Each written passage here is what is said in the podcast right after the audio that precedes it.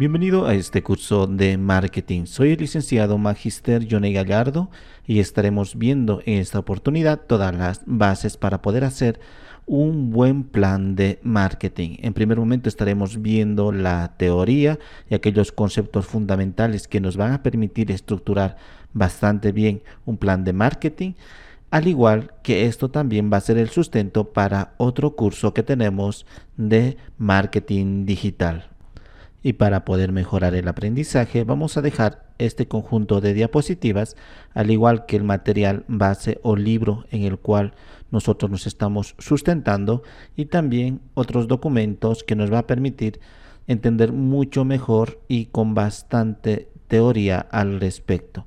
Nosotros básicamente vamos a tomar todos los elementos esenciales y necesarios para comprender el marketing en la actualidad aunque esta base del curso de marketing es de forma general y lo que se suele hacer, ya sea como marketing tradicional o base del marketing digital, vamos a poder así partir o tener un punto de partida sobre el cual sustentar nuestra forma de accionar en nuevas campañas de marketing digital, ya que el marketing digital es lo que actualmente está pisando muy fuerte y es lo que se están centrando la mayoría de las empresas. Pero para entender este curso necesitamos lógicamente las bases y aquí lo vamos a dar. También estaremos dictando otro curso de comercio electrónico que se va a sustentar similarmente en este de marketing. Vamos a indicar de manera muy pausada todo el contenido y en la descripción en YouTube de este video vamos a poner el índice de todo lo que vamos a tocar en este curso. Y para las personas que ya conocen bastante de marketing, por lo tanto pueden el video poner en una velocidad de reproducción superior y para los que no pueden poner aún más lento. Pero nosotros nos vamos a detener a explicar cada uno de los conceptos, bases, teorías, paradigmas, todo ello de una manera muy detallada, calmada y con pausas. Lo que nos interesa ante todo es el aprendizaje y salir de este curso ya con bastantes conocimientos, un bagaje bastante bueno. Vamos a partir de lo que es el marketing. Muchas veces confundimos lo que es el marketing con la publicidad, ya que cuando decimos vamos a hacer una campaña de marketing, generalmente asociamos ese concepto con el hecho de poner publicidad en diferentes partes. Pero el marketing es mucho más que eso. Vamos a ver por qué. El marketing en sí es una palabra en inglés para denominar lo que es la mercadotecnia, o sea, un conjunto de acciones para el mercado.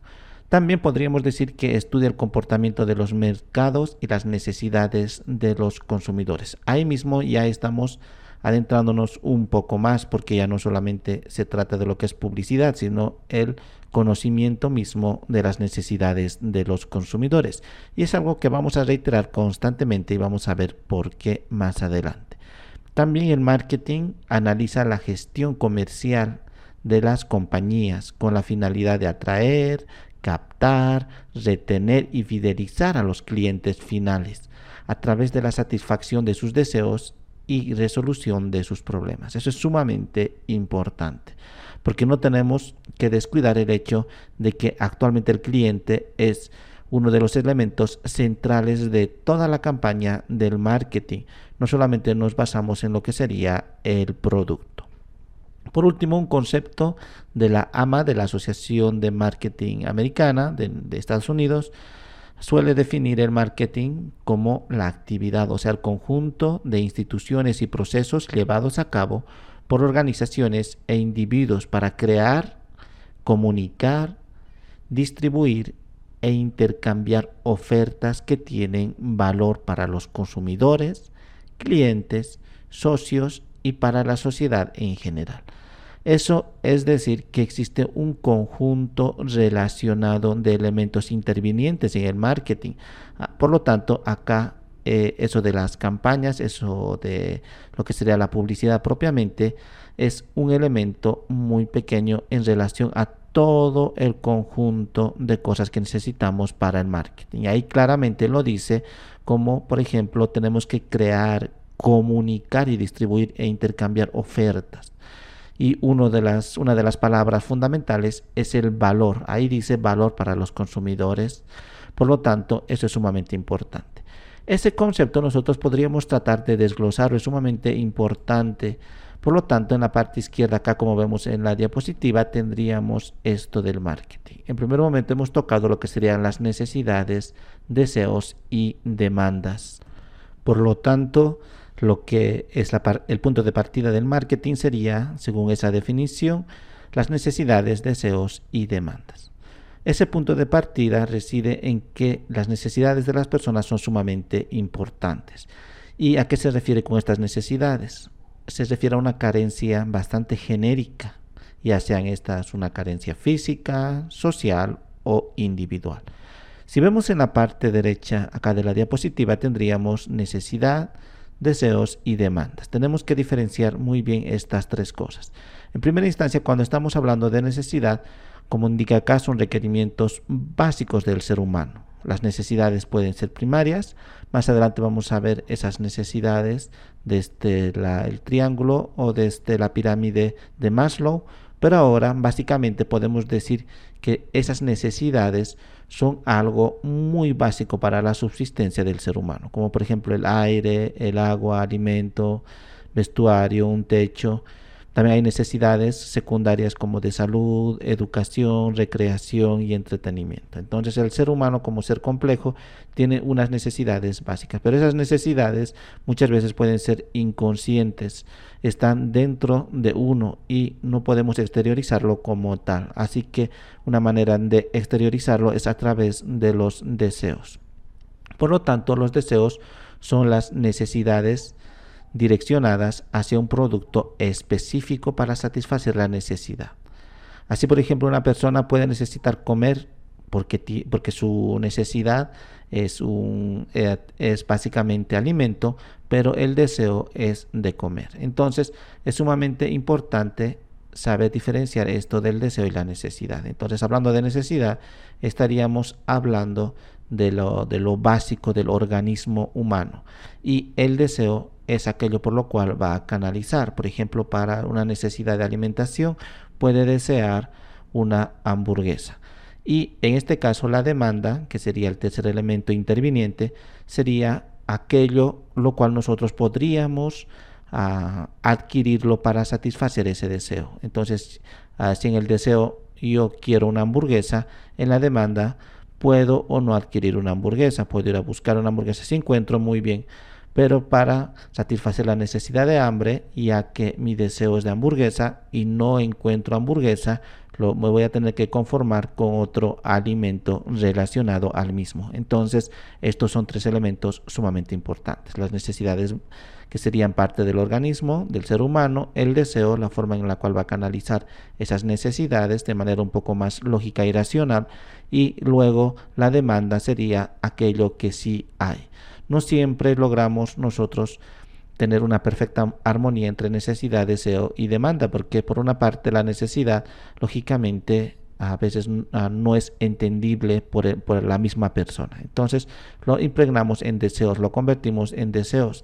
Y los deseos también no siempre se van a satisfacer de una manera directa. Si yo quiero un plato específico para satisfacer mi hambre, no siempre voy a encontrar en ese momento dado, así que voy a tener que adaptarlo. Esta sería la lógica. Luego, el segundo elemento importante, el producto es aquello que va a satisfacer nuestros deseos, basados en nuestras necesidades. Entonces, ahí estaríamos y hablando dentro de la demanda. Pero el producto no solamente estamos hablando como un bien físico, los servicios también constituyen un producto e incluso muchos elementos que podemos nosotros no considerar como productos, probablemente lo sean. Desde el marketing sí es. Si nosotros quisiéramos adentrarnos un poquito más al entendimiento del producto, por ejemplo, podemos decir que los acontecimientos también son vistos como productos, o sea, espectáculos artísticos, deportivos, todo eso puede ser concebido como producto. También las experiencias, pues se comienza a comercializar así espacios, lugares, todo lo demás para ah, tener esa experiencia y también es como producto. Lo que podría ser, por ejemplo, lugares especiales a donde podamos ir. También las personas pueden ser consideradas productos, así como se retomaría iconos, ya sea como Michael Jackson, Madonna o muchos más, son productos que se podría de alguna manera tomarse dentro de esto de la demanda. Luego, los lugares también, precisamente, como por ejemplo las diferentes formas de turismo, también son considerados a lo que es un producto. Las empresas también propiamente pueden ser de alguna manera considerados productos. Eso especialmente cuando nosotros ofrecemos la marca, o sea, vendemos la marca mucho más que un producto específico y concreto. Desde ese punto de vista, los acontecimientos, experiencias, personas, lugares y empresas también pueden ser considerados lo que es un producto. Lógicamente, aparte de un elemento tangible como un automóvil, un cepillo de dientes, cualquiera de esas cosas también son considerados a un producto. Entonces tenemos que tener muy en cuenta eso. Por lo tanto, creamos nosotros productos o adaptamos los productos a las necesidades de las personas. Esto tenemos que tener muy en cuenta porque nosotros no creamos necesidades artificiales en marketing, más al contrario, hacemos un estudio de mercado donde podamos nosotros satisfacer los deseos de las personas, de los buyers, de las a, dónde va a ir dirigido las campañas de marketing, retomamos sus necesidades y ahí recién ofrecemos un producto adaptado a esas personas. Entonces es sumamente importante. El siguiente punto que toma en consideración el concepto de marketing sería el valor, satisfacción y la emoción. Estos tres elementos sumamente importantes. Es que resulta que teniendo en cuenta una amplia variedad de ofertas, en la que se encuentra en el mercado, que nosotros podríamos adquirirlo o consumirlo. Entonces, ¿cómo hace la persona para poder elegir un producto concretamente? Eso, eso es sumamente importante. Los consumidores toman sus decisiones en base a las expectativas netas del valor que le plantea las distintas ofertas. Entonces ya tiene una expectativa de satisfacción la persona sobre un producto y estas se definen como la diferencia entre los valores positivos, o sea, la satisfacción que se le va a dar, y los valores negativos, o sea, el sacrificio que va a hacer al desembolsar dinero, al hacer un intercambio por el producto. Así que esa forma de balancear es sumamente importante por ejemplo, al momento de analizar las alternativas, si en cuanto a su necesidad de recreación propiamente de una persona quiere ver televisión en su casa, entonces puede elegir dos alternativas, uno que sería televisión por cable y otro que sería Netflix u otros ah, proveedores de streaming también. Entonces la persona empieza a tener una expectativa al respecto y tiene que analizarlo. Por ejemplo, si televisión por cable o satelital tiene un costo más alto, pero a la vez tiene más canales, entonces probablemente quiera ese tipo de experiencia el usuario. Y sin embargo, analiza el hecho de que con Netflix u otros proveedores puede también ver de manera ilimitada las películas, sus series favoritas, todo aquello sin necesidad de estar sometidos a comerciales, a infocomerciales o esos infomerciales bastante famosos, todo eso que muchas veces también es un poco incómodo para ellos o esperar una hora específica para que recién pasen su serie favorita. Directamente con Netflix pueden verlo sin necesidad de esperar, sin comerciales, sin absolutamente nada, solo buscar lo que le interesa y, y ve directamente. También los precios bastante económicos, entonces tiene que hacer un tanteo de lo que espera. Una vez que haya elegido ya y haya optado por una de las dos alternativas, entonces la persona ya no va a tener una, ah, una expectativa, ya tiene ahora una experiencia propia con el producto. Si en caso ya está satisfecho la persona con el producto que ha adquirido, por ejemplo Netflix puede ser, entonces el cliente que está muy satisfecho, muy conforme, va a repetir y probablemente vaya a recomendar. Si existe una versión premium de Netflix, probablemente lo vaya a adquirir. Entonces, si alguien le pregunta que, si es bueno o no ese tipo de servicio para televisión en casa, lo va a recomendar bastante bien sin embargo, ese sería un cliente bastante encantado, bastante cómodo. Otro sería el cliente satisfecho. Entonces, eso sí, sería que también va a repetir la experiencia si es necesario, o sea, si va a otra casa va a querer ver también eso, o si, si, si se traslada probablemente también adquiera el servicio en ese lugar y de esa manera también va a recomendar a la otra persona. Su satisfacción es bastante cómoda a diferencia del encantado que probablemente todos vaya a recomendar. Y un cliente insatisfecho probablemente no vuelva a adquirir algo similar y también va a recomendar que no lo adquieran a sus personas más seguidas, a las personas de su círculo social más cercano. Entonces, tenemos que tener muy en cuenta eso si realmente un producto va a satisfacer y si va a tener un valor adicional. No olvidemos que actualmente los productos, cualquiera que sean estos, físicos o no, siempre tienen un plus, tienen algo adicional. Entonces eso es sumamente importante para aumentar la satisfacción del cliente. Por ejemplo, hay promociones, descuentos o con la compra de algo le regalan otro producto adicional y que puedas reforzar al producto principal que está comprando y cosas así. Entonces, ahora el producto no es puro, muy rara vez un producto viene con una sola satisfacción, o sea, con una ah, sola cosa que pueda hacer. Por ejemplo, en caso de comprar un auto, no solamente compran un auto y ya, puede ser que venga de manera gratuita con el seguro por un año, servicio técnico también, una garantía de cinco años, cosas así. Entonces, es sumamente importante eso, es aumentar lo que sería el nivel de satisfacción, o sea, acá la emoción, el valor y la satisfacción propiamente. Luego estaríamos hablando de un intercambio, acá las transacciones y la relación. Todos estos puntos hemos dicho acá en esta parte literalmente. Ahora lo que estamos haciendo es precisamente desglosar estos elementos intervinientes. Algo que, que hemos recuperado sería eso del intercambio. Sumamente importante eso porque en el marketing, lógicamente, tiene lugar siempre una unidad social, ya sea la persona o una empresa, porque recordamos que no solamente vendemos a una persona única e individual nuestro producto, sino también a empresas en grandes cantidades. Más adelante vamos a ver eso detalladamente. Pero lo que se trata ante todo es de hacer uh, un intercambio. La esencia del marketing hacer ese intercambio. Lógicamente que nosotros damos un producto con su valor y esa experiencia, ese valor, y a cambio, lógicamente, nos pueden hacer una transacción financiera. Entonces, eso tenemos que tener muy en claro. Pero el intercambio no es justo el momento donde existe ya propiamente la adquisición del producto como tal, sino es todo un proceso, es todo el proceso de ventas, si lo podemos llamar así.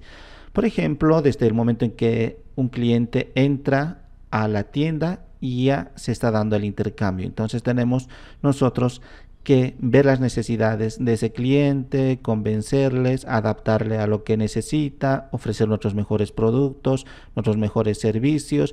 Y una vez que todo ese proceso, ese intercambio, esa empatía que debería existir entre el vendedor y el comprador, si queremos llamarlo así, entonces, recién al final, cuando se decide absolutamente por el producto en cuestión, entonces ahí recién se da la transacción, el cambio del producto por el dinero. Entonces, el intercambio como tal es todo el proceso, pero la transacción ya es el final.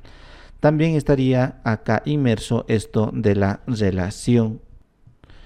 No olvidemos que esto de la relación es sumamente importante también porque estamos dando una experiencia al momento de comprar. Muchas veces nosotros vendemos más allá del producto, estamos vendiendo la marca, porque si ofrecemos una gama de productos bastante amplia, entonces al, al vender la marca, al vender el nombre de la empresa, el concepto de la empresa que queremos que entiendan los demás.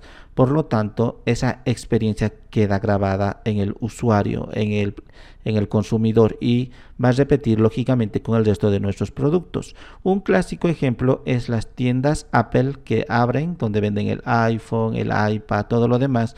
Desde el momento en que las personas ingresan a esas tiendas especiales de Apple, les tratan realmente muy bien, es un trato personalizado. Por eso no escatiman gastos en adquirir mucho personal capacitado en relaciones humanas, relaciones públicas, aquellas personas que puedan realmente ah, generar una experiencia muy agradable en los consumidores. Entonces, se toman el tiempo de indicarle los beneficios del uso, por ejemplo, del iPhone, cómo lo puede ah, optimizar el uso, ah, su uso propiamente, cómo hacer ah, mejor el, lo que sería el intercambio o el cambio o la garantía cuando un producto no funciona, puede venir, devolverle si no está satisfecho con el mismo o si algo ha pasado, si existe un error, lo cambian por uno nuevo sin cargos adicionales. O sea, realmente se dan el tiempo de indicarle a la persona hasta cómo va a usar el iPhone. Entonces, es esa experiencia que las personas se llevan de esa empresa. Y una empresa tan grande como Apple se da cuenta de la importancia que tiene esa relación. Y probablemente esa persona que haya comprado un producto por más caro que exista o que haya pagado, las próximas veces puede adquirir directamente si desea, por ejemplo, una computadora de escritorio, una tablet, un iWatch, esos relojes inteligentes, todo eso, la próxima vez, en lugar de elegir al competidor, probablemente regrese a la tienda Apple. Entonces, la relación es sumamente importante y es duradera. Eso es lo más interesante, generar esa experiencia y también satisfacción con el producto.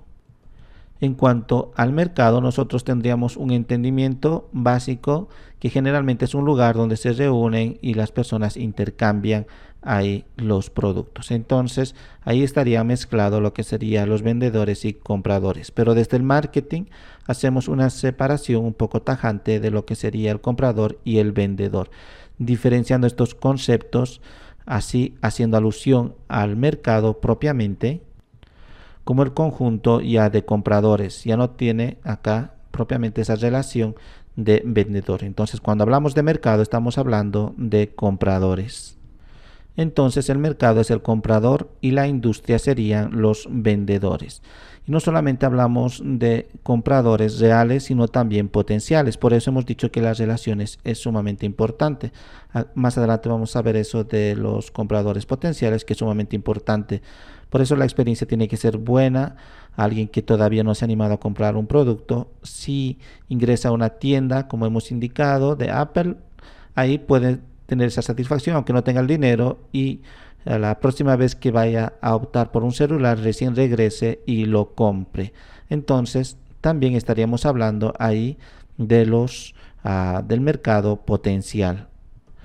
Y por último, un elemento que ha tocado acá la definición de la AMA sobre lo que es el marketing ha retomado la gestión. Anteriormente solían centrarse mucho en la gestión propiamente como elemento único, pero ahora vemos que es mucho más amplio que la gestión e incluso más antes, en años anteriores, se centraba exclusivamente en producto o solo en publicidad. Pero ahora, como vemos, la gama de, de elementos que tienen que ver con el marketing es mucho más amplio. Entonces, en la gestión ah, podemos entender el mismo como el proceso de planificar y ejecutar la concepción del producto, el precio, la comunicación y la distribución. Enseguida vamos a ver esto de las cuatro P's que es sumamente importante. Entonces, todos estos de la planificación del producto, precio, comunicación, distribución, todo ello de bienes y servicios, para crear así ese intercambio que nosotros queremos y que estén satisfechos tanto las personas que van a comprar como las personas que lo van a vender.